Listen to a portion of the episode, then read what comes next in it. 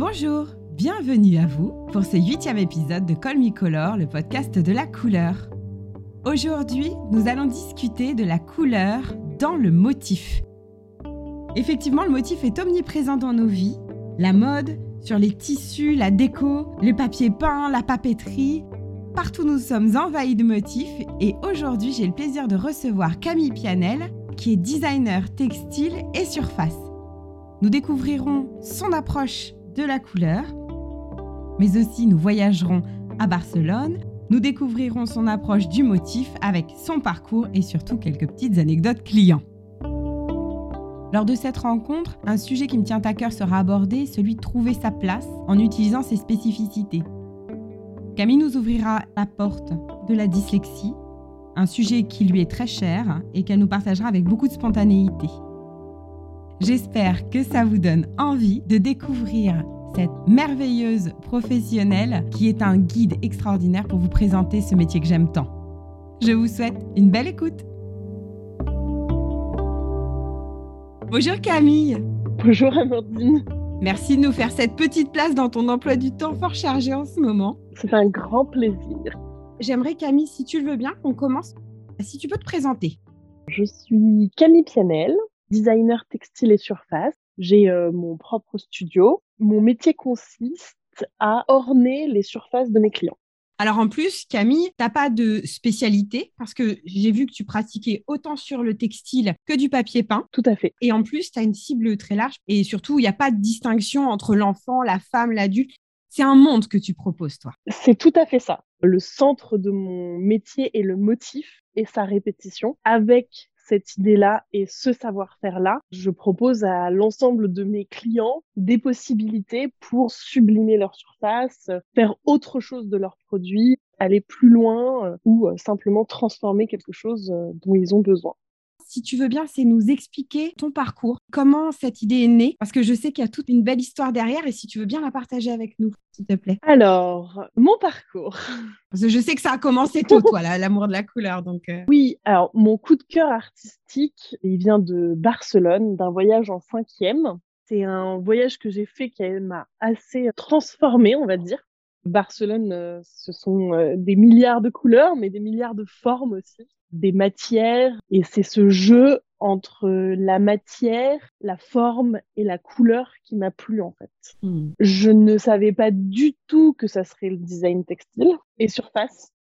Ouais, c'est un métier un peu qui n'est pas accessible comme ça tout de suite. Oui, voilà, que, qu'on ne connaît pas, tout simplement. Ouais, ouais. C'est un métier qui, d'une certaine manière, est, peut-être vieux comme le monde, parce que euh, j'aime bien dire que les premiers motifs, bah, ils datent de la grotte de Lascaux, parce que d'une certaine manière, on a décoré une surface. Donc ça marche aussi. Les premiers papiers peints au charbon. Très bien.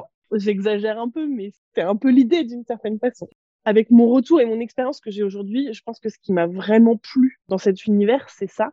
Et ce qui est incroyable, c'est que mon plus gros souvenir là-bas, c'est Miro, hmm. qui a tout un travail euh, sur les formes et sur la couleur qui est assez extraordinaire. Mais en fait, sa toile qui m'a le plus euh, perturbée, c'est juste un trait noir sur une page blanche. Et je pense que en voyant ça, je me suis dit, tout est possible. Tout est possible et je veux en faire partie. Ouais, c'est vrai. C'est un peu parti de ça. Quand je suis rentrée poser mes valises à la maison, mes parents ont un souvenir de moi disant Papa, maman, plus tard, je fais de l'art quand ils m'en parlent maintenant, ils me disent on pouvait pas dire non en fait. Oui, c'était affirmatif. C'était impossible, on ne pouvait pas dire non. Et quand tu nous as montré les photos que tu avais faites pendant ce voyage, on s'est dit euh, oui bon euh, c'est bon, on va on va pas chercher, c'est pas la peine, c'est ça qu'elle fera. Donc j'étais au collège. Alors il faut savoir que mon parcours scolaire est très complexe parce que je suis très dyslexique qui fait partie de ta singularité. Donc ça, on va y passer aussi du temps. C'est tout à fait ça. Le parcours, euh, entre guillemets, normal du scolaire était assez complexe à envisager pour moi. Donc j'étais toute contente d'avoir enfin trouvé une formation qui potentiellement pourrait euh, m'ouvrir des portes euh, et faire un, un bac STIR appliqué. bémol, ah ben, en fait c'est plus compliqué de rentrer en STIR appliqué à mon époque que en S. Grosse sélection?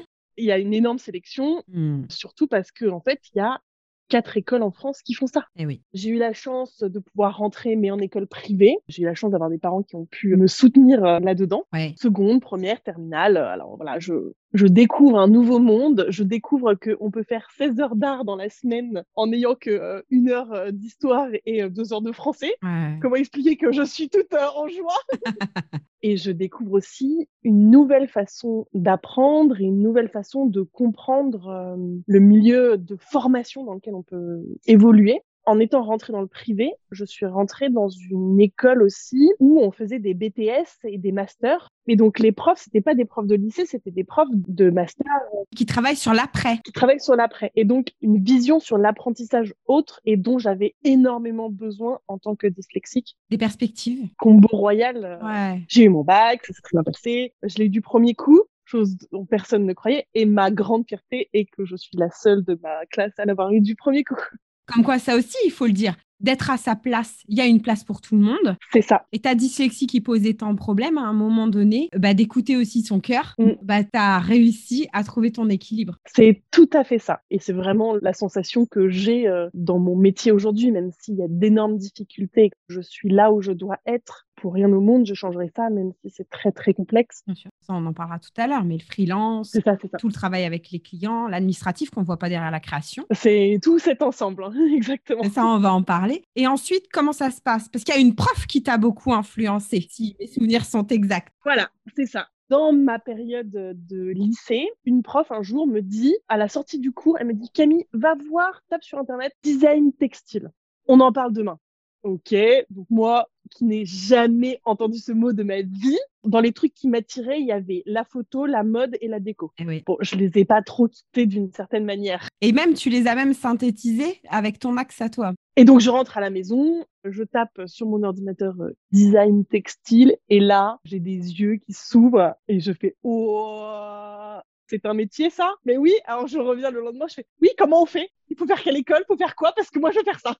C'était en terminale. Je fais une prépa pour rentrer dans les grandes, mais des guillemets au mot grandes, grandes écoles d'art. Aujourd'hui, avec le recul, je pense que j'aurais très bien pu faire juste un BTS mais je pense qu'une petite voix au fond de moi avait envie de prouver à la planète entière que la petite Camille, totalement dyslexique, qu'elle pouvait euh, rentrer dans une grande école hmm. et aller bien plus loin que tout ce qu'ils auraient pu euh, imaginer j'ai mis du temps à prendre conscience que c'était pour cette raison-là que je faisais ces études-là et non pas pour moi ou pour apprendre en fait. Je comprends. J'ai fait une année de prépa aux ateliers de Sèvres et ensuite je suis rentrée aux Beaux-Arts de Lyon qui a une très belle histoire euh, en...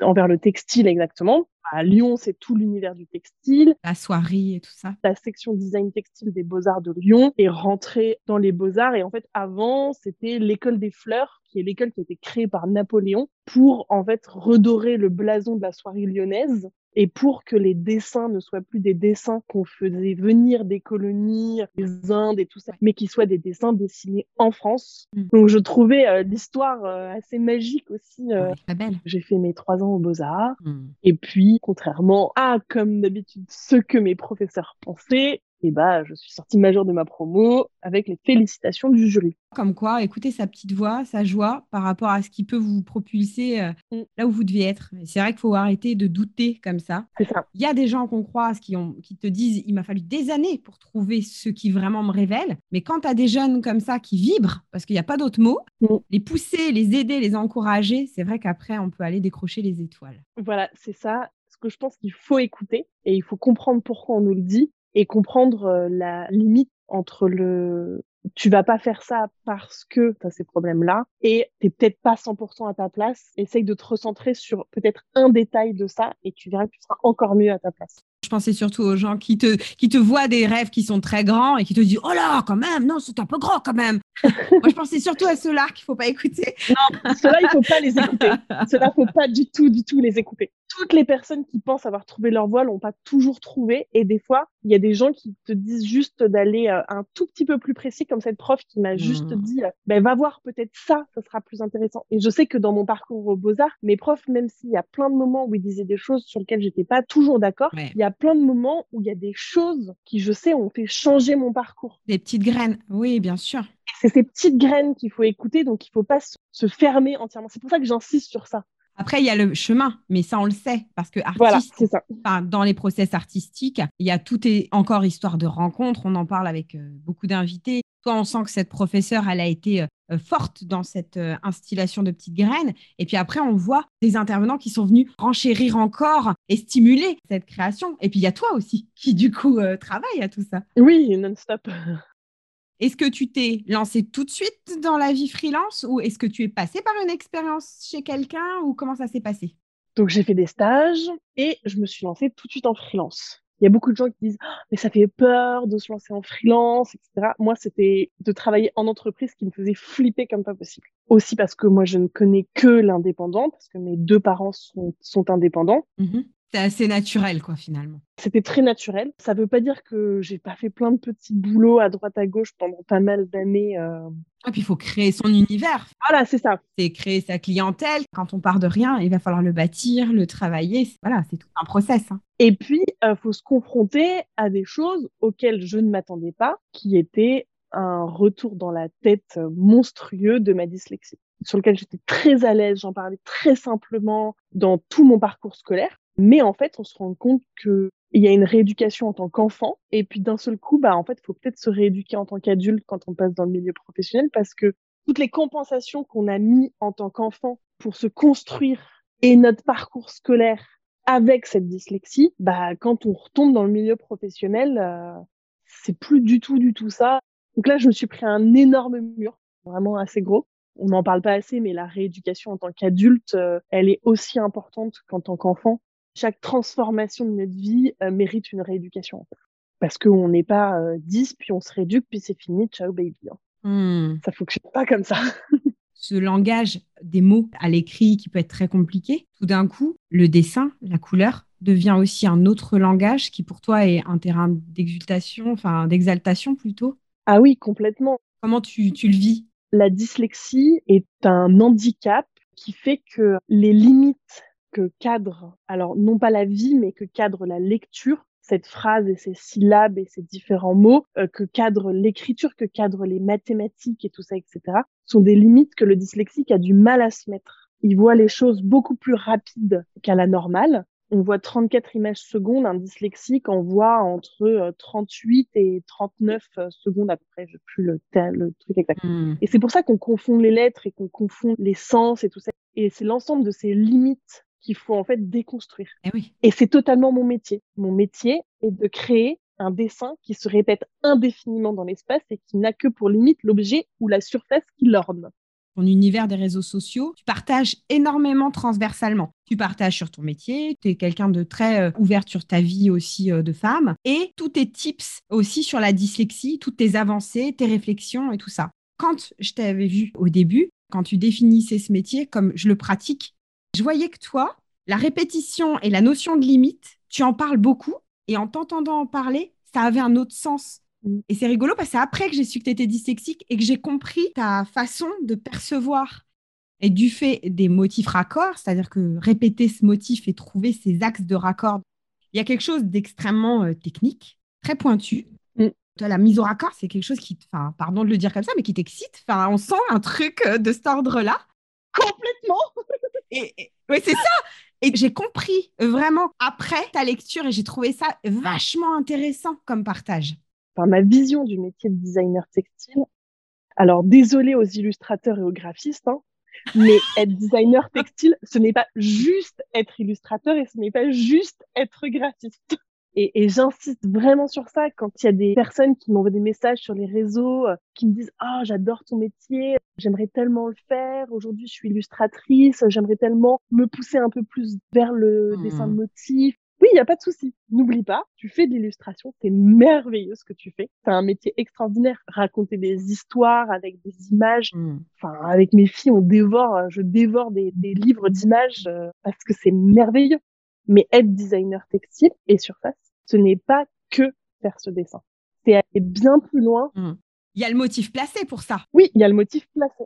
C'est facile de prendre une illustration et de la mettre sur un t-shirt en gros. Exactement. Là, quand tu parles de répétition et mise au raccord, il y a la notion d'échelle. Au début de ma carrière, comme j'ai attaqué plus tard, c'est quelque chose sur lequel j'ai eu un énorme travail à faire. La mise à l'échelle, mentalement, euh, la projection, la mise au raccord, c'est des choses, bah, ça se travaille. Ce que tu dis, c'est un travail à part entière euh, par rapport à ça. Le dessin et, la part créative, oui, mais il y a toute la composition qui va être une part énorme. Mm. On va pas composer un motif de la même façon si il est petit, s'il est gros, si c'est quelque chose de très géométrique, si c'est quelque chose de très graphique, si c'est quelque chose qui va compter une histoire ou qui ne va pas du tout en compter. Chaque dessin va créer ce que j'appelle moi un module graphique. Et ce module, on va pouvoir le répéter en lui donnant avant tout une échelle, une idée de taille. Est-ce qu'on va la définir parce qu'on connaît déjà la surface qu'elle va décorer et on connaît déjà toutes les contraintes de notre client. Et sinon, bah, il faut connaître l'ensemble des techniques d'impression traditionnelles, euh, d'impression numérique. Hmm. On ne sait jamais. Peut-être que ce dessin, il va intéresser une marque et il va finir en dentelle, en jacquard. C'est connaître l'ensemble de ces techniques, l'ensemble de ces savoir-faire d'ornementation et de sublimation des surfaces. C'est pour ça que je retire le mot impression et que je parle plus de mots d'ornementation parce que ça peut être de la broderie, ça peut être après, il peut être pastiché de 50 000 façons. Et même le textile sur lequel il va être utilisé diffère de notre rapport aussi à nous fabriquer le motif. Exactement. En définissant cette taille, on va lui donner une forme, des couleurs, hmm. l'associer à des matières, intégrer euh, de la poésie, intégrer de la vie, intégrer de l'histoire aussi, d'aller chercher des archives qui vont nourrir euh, notre euh, le patrimoine de nos dessins et on va aussi intégrer des tendances. C'est tout ce mix-là qui va créer le dessin. Hmm.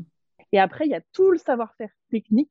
Donc, si cette fleur, elle se répète ici, je vais mettre un pétale ici. Et c'est là où nous, on va avoir la forme qui va venir jouer, mais il va aussi avoir la couleur parce que si cette fleur bleue, elle est bleue ici, je vais peut-être pas mettre un pétale bleu à côté parce qu'il va peut-être falloir que je mette un pétale violet pour que ça se lie mieux et que ça crée une meilleure rythmique. Mm. C'est la fin de la création du motif, l'ensemble de cette répétition où on va la voir, on va l'éloigner, on va l'avancer, on va la zoomer, on va la réduire et on va voir si l'harmonie se crée.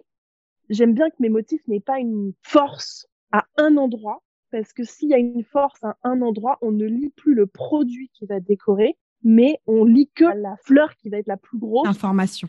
Et on lit que l'information. Alors que le but d'un motif, c'est de sublimer le produit sur lequel il va être. C'est très bien dit. Et non pas de faire oublier le produit sur lequel il va être. Tout à fait.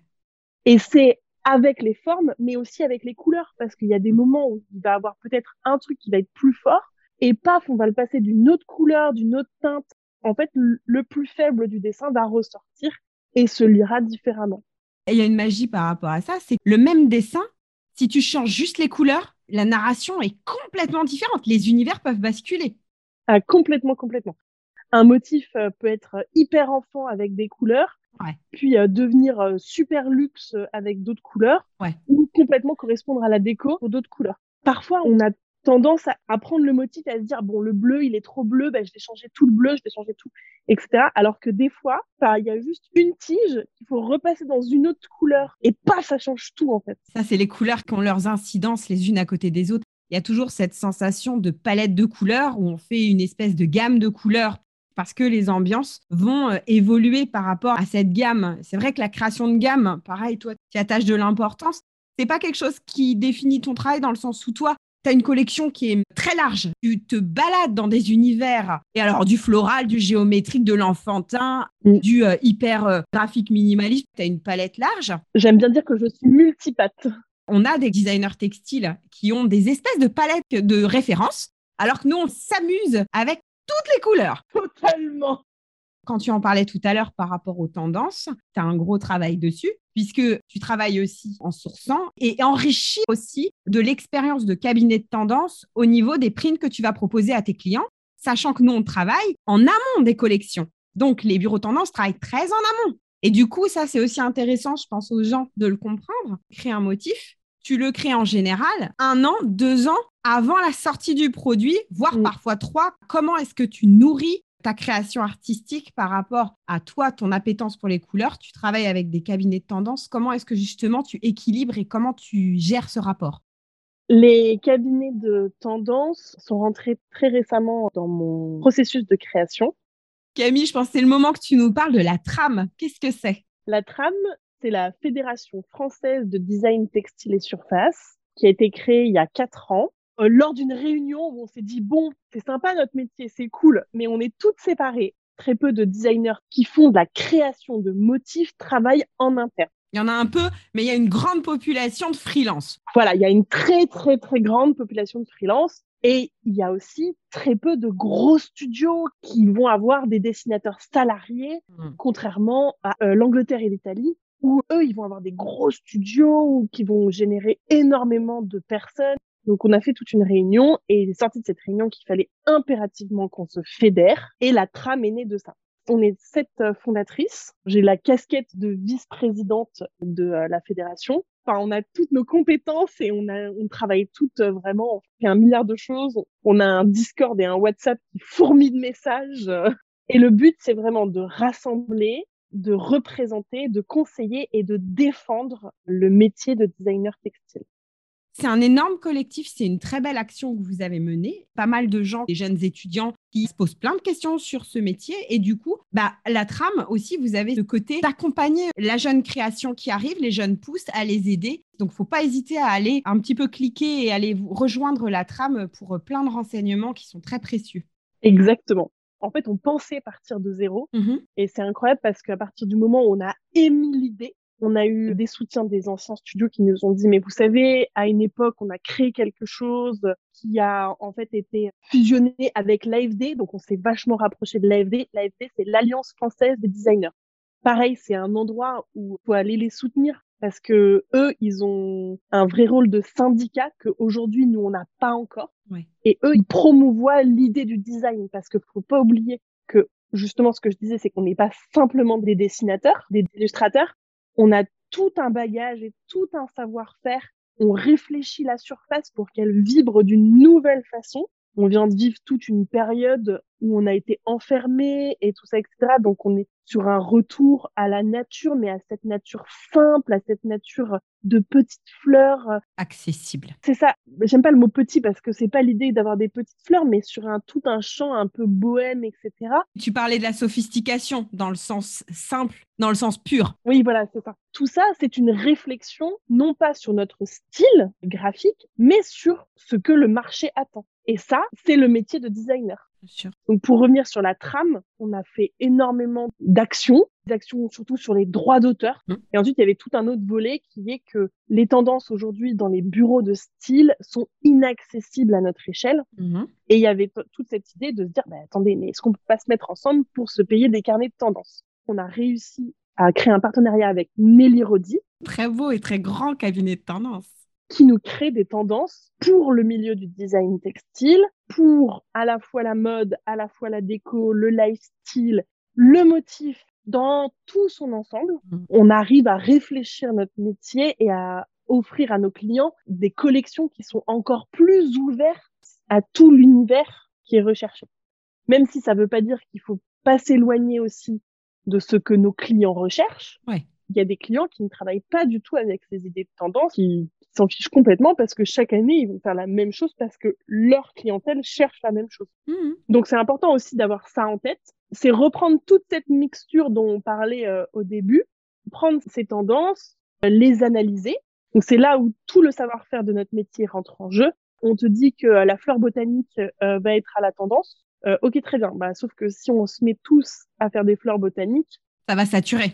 Ça va saturer et ça va être compliqué avec notre patte, notre savoir-faire, notre clientèle, nos connaissances, toute la beauté de la créativité qu'on fournit parce que même si on est des designers, on est des artistes, et ben aller chercher encore plus loin que ces tendances-là et trouver des formes qui vont jongler avec ça.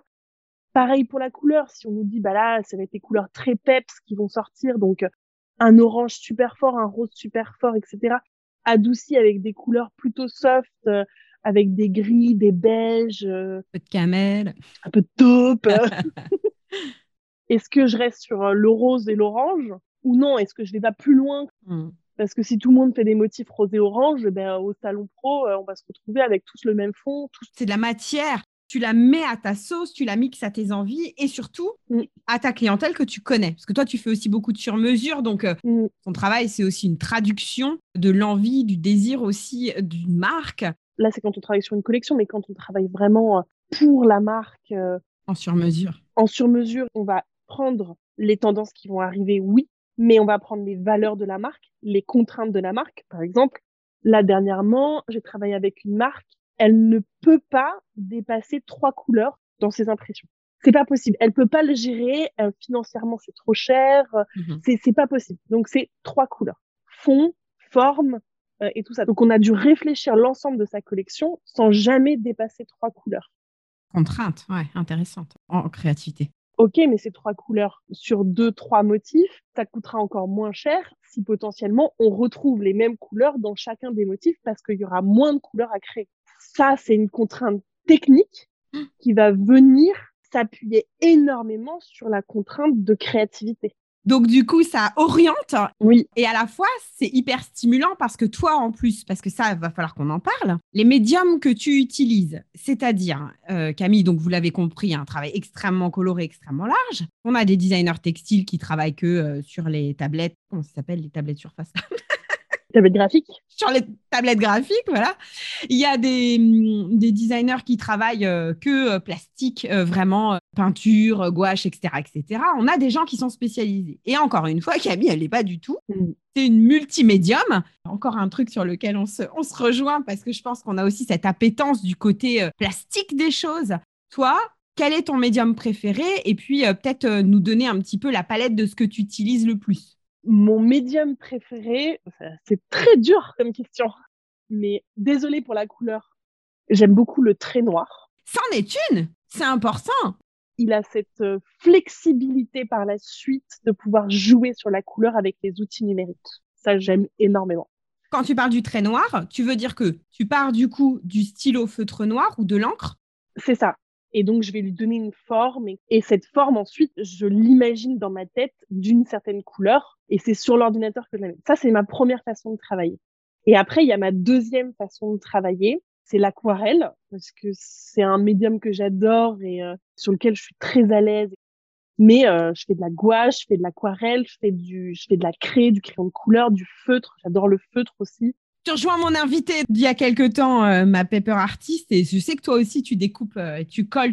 Il y a un côté physique aussi. Je pense que ce que j'aime dans tous ces médiums, c'est que contrairement au crayon où c'est le stylo noir qui va venir définir la forme de ton pétale, de euh, ton petit animal ou, ou autre, là, c'est le médium que l'on utilise qui va venir poser une forme sur le papier et c'est cette forme-là qui va devenir graphique. C'est-à-dire que c'est pas nous qui disons c'est un rond et je dessine un rond, c'est la forme du pinceau et la façon dont je le je la pose sur le papier en mettant plus ou moins de force dans mon poignet qui va lui donner une forme et c'est cette forme qui va faire naître les éléments graphiques, qui va faire naître le motif. Hmm. Je pense que c'est ce que j'aime le plus dans l'utilisation diverse des médiums, c'est ça. Hmm. Et après, il y a aussi une capacité extraordinaire qu'ont ces médiums, c'est que ces médiums ont chacun une couleur, mais qu'en fonction de comment on les applique sur le papier, cette couleur ne va pas résonner de la même manière. Eh oui. Si je prends euh, un feutre rouge, un crayon de couleur rouge, mais le même teinte, même saturation, si je les appose sur le papier, elles vont toutes résonner d'une couleur différente. Elles vont pas euh, aller chercher la même chose. Et ça, c'est un truc que j'aime énormément par rapport à la couleur. Il y a quelque chose aussi que je retrouve moi dans tes dessins. Tu vas me dire si je me trompe ou pas. Je pense que tu aimes les accidents, que tu t'en sers beaucoup. je fais des motifs avec les dessins de mes filles, donc euh, oui, j'aime les accents. C'est quelque chose que je trouve euh, très instinctif chez toi et on le voit dans ton travail. Il y a une spontanéité qui est tout à fait cohérente avec ta personne, tu vois, de ce que tu nous donnes aujourd'hui, dans cette joie. Je retrouve la même spontanéité, la même euh, fraîcheur dans tes dessins. Il y a quelque chose de très spontané. Tu vois, j'ai beaucoup travaillé avec cette spontanéité au démarrage de mon entreprise. Aujourd'hui, je connais mes médiums, si j'en découvre des nouveaux tout le temps, mais je comprends comment ils réagissent. J'ai énormément produit au début. Je produis entre guillemets de moins en moins. Je- J'essaye de me restreindre à cette production aussi parce que trop produire, entre guillemets euh, trop donner et quand on donne trop, on est perdu. Mm. Et c'est important aussi de montrer à son client que on a aussi une direction et qu'on sait aussi où il a envie d'aller. Et ça, c'est l'apprentissage du temps qui m'a appris ça. Ouais. n'y a rien d'autre qui me l'a appris. hein. Ouais. Je pense qu'on aura beau essayer de mettre ça dans la tête des étudiants aujourd'hui, je pense que tant qu'ils ne seront pas confrontés à ça, on ne peut pas le comprendre. C'est l'expérience. Puis les dessins, ils ont un moment, je sais pas ce que tu en penses. Oui, Il y a des motifs que tu aimes profondément. Tu sais qu'il est fait pour quelqu'un, enfin pour un produit, pour quelque chose. Peut-être c'est pas vendu. Des fois, c'est là, ah, pourquoi il est pas parti? Pourquoi il est pas? Et puis deux ans après, c'est là maintenant parce qu'il répond à quelqu'un en disant, c'est ça que je cherchais. Et t'es là, Mm. ah, je m'étais pas trompée. Faut être patient aussi. J'ai une cliente, ça fait 4-5 saisons qu'elle me fait des sélections dans mes dessins. Et chaque saison, elle prend toujours le même dessin. Ah, c'est drôle. Cette saison, elle a dit non, mais cette fois-ci, je le mets pas parce qu'il il part jamais. Il faut savoir que, en gros, euh, il y a des personnes euh, dans l'entreprise qui viennent faire des sélections. Ils prennent les sélections de plusieurs dessinateurs. Et ensuite, ils en parlent en interne avec toute l'équipe. Et il y a le décideur, le, la, les décideurs Le consortium décisionnaire. voilà, qui vont dire, ben, on prend celui-là, on prend celui-là, on prend celui-là, on prend celui-là. Et là, elle m'a rappelé en me disant, Kémy, tu peux pas me le mettre parce qu'en fait, il m'en a parlé. Le comble. Maintenant. Donc, euh, on verra peut-être qu'il sera acheté cette fois-ci. C'est drôle. La fois où elle décide de pas le mettre, euh, son supérieur lui dit, mais attends, mais il n'y avait pas un dessin là qu'on tu me montres chaque année. Je pense que cette année, il va passer. euh. Ah, c'est drôle. Hein. C'est un motif, c'est un rendez-vous, moi, je trouve. Parfois, quand on présente la collection comme ça, je n'ai pas un motif avec une coloration et des colorations différentes présentées en dessous. Hmm. j'ai une ou deux, voire trois impressions du même dessin imprimé en, dans différentes colorations. Ce qui est malin. Même des fois différentes échelles et tout ça, etc. Et des fois, ils vont passer devant un dessin, ils vont faire... Et en fait, ils vont passer devant... Ah, celui-là, il est magnifique Ça m'étonne pas. Ouais, bon, ça fait quatre fois que tu le vois C'est génial. Mais oui, Juste le coup de foudre sur cette coloration. Et c'est là où, justement, c'est vraiment un ensemble, le motif. Pour moi, il y a un truc qui est super complexe pour les clients, c'est de se détacher de ce qu'ils aiment eux, qui va être bon pour leur entreprise et bon pour leurs clients. Et souvent, je le vois où ils font Oh, j'adore celui-là. Oh, mais il irait tellement pas chez moi. Mais je peux pas. Ouais, ouais, ouais, ouais. Et à chaque fois, j'ai envie de leur dire Oh, vous savez, je fais aussi du papier peint sur mesure pour les particuliers. Il n'y a pas de souci. Hein. D'ailleurs, oui, ça, c'est bien de le dire aussi. Toi, tu vas jusqu'au bout. C'est-à-dire, Camille, quand je vous dis entrepreneuse, je pense que tu portes bien la casquette. Tu as quand même exposé à Maison et Objets ta ligne de papier peint. Et c'est vrai que c'est quelque chose que tu continues cette aventure. Oui, alors euh, je la démarche pas énormément parce que elle prend beaucoup de temps et tout ça, etc. Mm. C'est vrai que je me dirige beaucoup plus vers les architectes d'intérieur Ouais. Que vers les particuliers en eux-mêmes. En fait, je propose aux architectes d'intérieur, au lieu d'acheter une toile, d'acheter un dessin qui va se mettre sur un papier peint et qui sera unique pour leurs clients. C'est vrai qu'on arrive dans cette ère aussi de la personnalisation. L'impression de papier peint fait qu'à l'heure actuelle, ça s'est un peu démocratisé et on peut se faire de l'aise de papier peint. Au lieu d'avoir eh ben, la laisse de tout le monde, tu peux avoir ton truc sur mesure avec une super designer surface comme toi et du coup de créer une belle aventure euh, de la couleur comme ça chez soi. C'est tout à fait ça. Et au-delà du papier peint, enfin, le marché de la personnalisation aujourd'hui est un marché qui est colossal, qui ne se restreint pas au papier. Bien sûr. Aujourd'hui, on peut imprimer euh, 2 mètres de tissu. On peut vraiment imprimer des choses en très petite quantité. On peut même faire de la vaisselle. C'est toujours que le budget suive, hein, je dis pas le contraire. Ouais, Mais, euh, ouais. Pour un resto, bah, d'un seul coup, tu as le papier peint, les coussins, les assiettes. Mais tiens, mais mon Dieu, mais c'est le même dessin. Et puis ça crée vraiment une ambiance, l'expérience. Enfin, c'est sensoriel. C'est des expériences. J'adore le, le mot aussi émotion graphique. Ouais. Tu vis une émotion non pas par un film, etc., mais par quelque chose qui est fixe et quelque chose qui vient t'envahir euh, et te faire vibrer d'une nouvelle façon. quoi. Hum. Par la forme, la couleur, la répétition, euh, l'échelle et toute cette magie que le motif.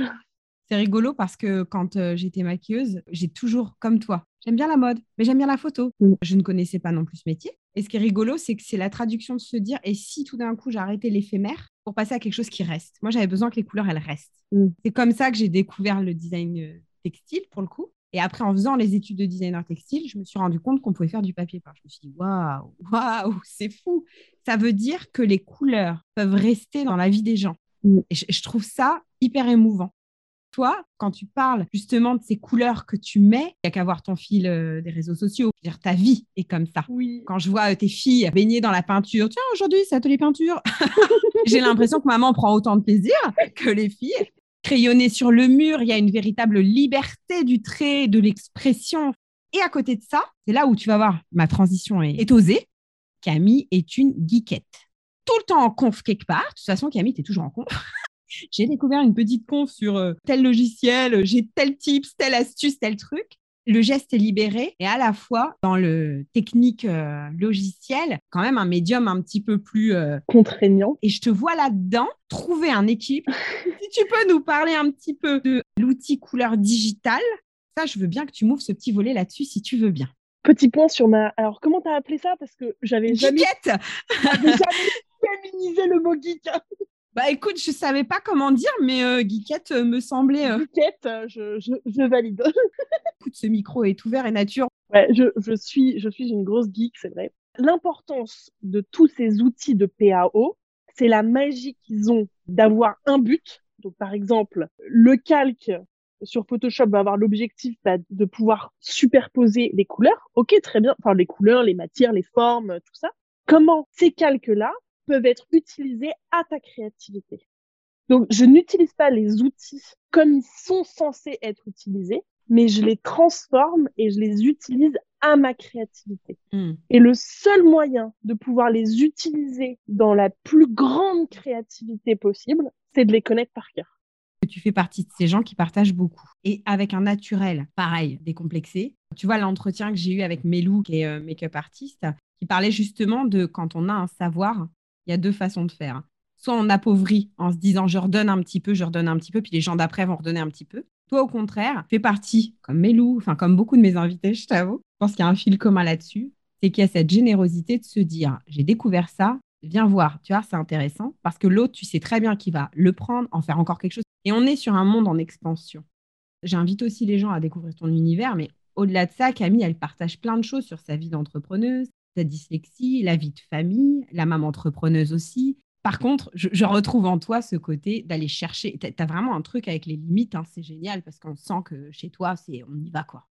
Il y a un truc moi qui me fascine.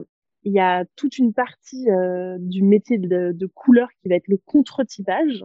En fait, de fournir à l'imprimeur non pas le fichier que le client va voir avec les couleurs qu'il désire, mais les couleurs qui vont s'imprimer de la manière qu'il désire. Très juste. Par exemple, euh, je réalise des foulards pour des euh, associations, pour des événements, donc des petites séries de foulards que je travaille avec l'imprimeur directement. Et donc, je reçois le nuancier de l'imprimeur sur de la soie.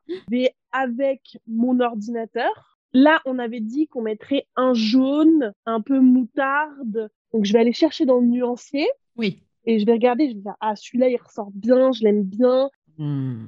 Et sur mon fichier imprimeur, je vais rentrer le code. Euh, là, pour le coup, c'est de la soie et cet imprimeur-là en question, il travaille en lab. Hmm. Mon fichier est non pas en CMJN, ni en RVB, ni en tout ça, il est en lab. Et ça va donner des fois un orange, euh, un truc qui est complètement différent ouais. Hmm. euh, de la couleur de base. Mais sur le tissu, ça ressortira. Ton moutarde voilà, le moutarde qu'on cherchait. T'exprimes aussi quelque chose d'intéressant, c'est que les gens, ils pensent souvent aussi en design textile que tu crées un motif et puis basta. Alors que justement, quand tu parles de ce cœur de métier, on a un process qui doit aussi souvent pouvoir accompagner le produit en post-production dans, son, dans sa prise en charge, entre guillemets, euh, industrielle. Mm.